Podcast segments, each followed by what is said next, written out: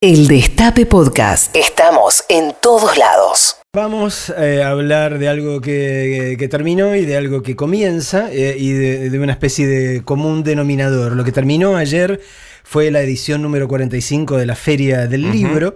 eh, que quizás haya sido de las ferias del libro, por lo menos en los últimos tres años, que haya recibido mayor este, y más notable prensa. Básicamente eh, por el fenómeno de- del libro de Cristina, por sinceramente, este, y ahí, digamos, tranquilo, este, por el libro del indio también, pero, digamos, esta locura a partir de un libro o de un par de, un par de libros no oculta eh, la terrible situación del sector, ¿no? Por el que se está atravesando, de, de lo que se habló eh, todo el tiempo, y a pesar este, de las 300 lucas vendidas este, por el libro de Cristina y todo, en términos generales, si hubiese que analizar la feria, habría que decir que hubo entre un 20 y un 30% menos de ventas que el año pasado.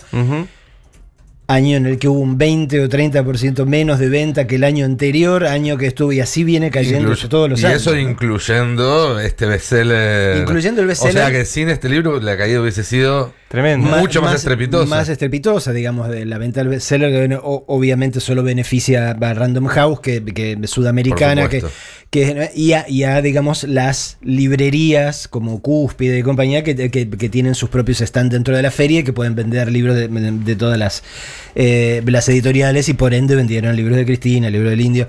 Eh, pero en general, este, la caída...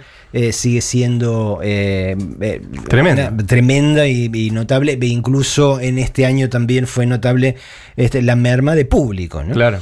que es eh, absolutamente coherente en el sentido, si no tenés un mango es, eh, para comprar un libro y encima tenés Sí, que pagar sí. una, una entrada a la feria, obviamente esto eh, se torna difícil. Así que más allá de que un libro este, haya eh, armado el revuelo que armó y sigue armando este, y que haya movido un poquito este, la, aguja este, para eh, que las cifras finales no sean tan desastrosas, el balance en estos términos es eh, cada vez más horrendo en lo que viene del gobierno de Mauricio Macri.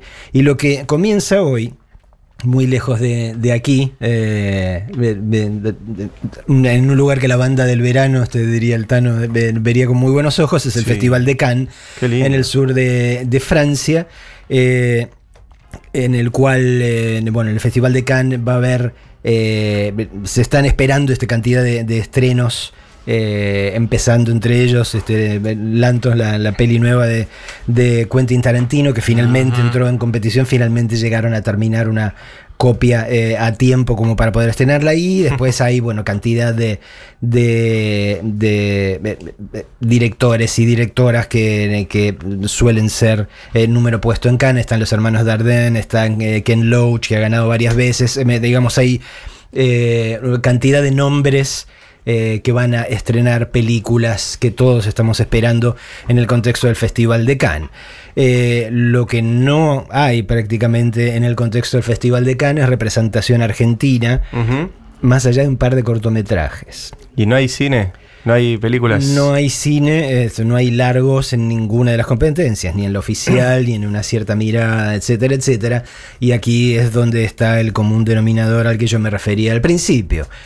Si no hay, eh, no es precisamente por un problema de calidad en materia de cineastas argentinos, en materia de cine argentino, sino por el hecho de que se está produciendo menos que nunca este, en los últimos... Mira, creo que hasta en el 2001 se estaban produciendo este, más películas de lo que se está produciendo Ah, ahora. bueno. Entonces es una cuestión de... De política de inevitable- Estado. De política de Estado, e inevitablemente no solo es la cantidad, sino que incluso las que se producen se están produciendo con, eh, eh, con eh, presupuestos infinitamente menores de lo que, lo que eran habituales, lo cual redunda también inevitablemente eh, en, en una merma de la calidad, o sea, una, una cosa es filmar una película en nueve semanas y otra cosa es tener que filmarla en tres y media. Claro. ¿viste? Eh, Sí, además, eh, viste que hablas con los productores acá y te dicen, bueno, vos te presentás a un concurso, ¿no? A una vía del Inca, Mm. etcétera.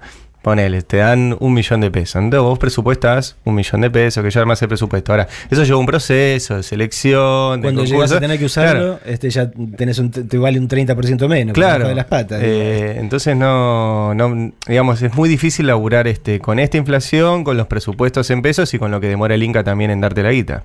Entonces, inevitablemente la producción eh, cultural en general y en este caso en particular, la produ- producción cinematográfica se está viendo afectada, como todo lo que tiene que ver con lo productivo en el país en estos últimos años. Y en estas condiciones eh, se torna este, prácticamente imposible que alguna peli argentina, salvo que sea por un director argentino o directora que vive en otro lado o que tenga una eh, coproducción básicamente basada en, en otro país, nuestras posibilidades de entrar en Este, se vuelven prácticamente nulas. En fin, eh, habrá que esperar a mayo del año que viene. Habrá consecuencias. El mapa de la mañana. Para que no te pierdas ahí afuera. Escúchanos donde sea, cuando quieras. El Destape Podcast.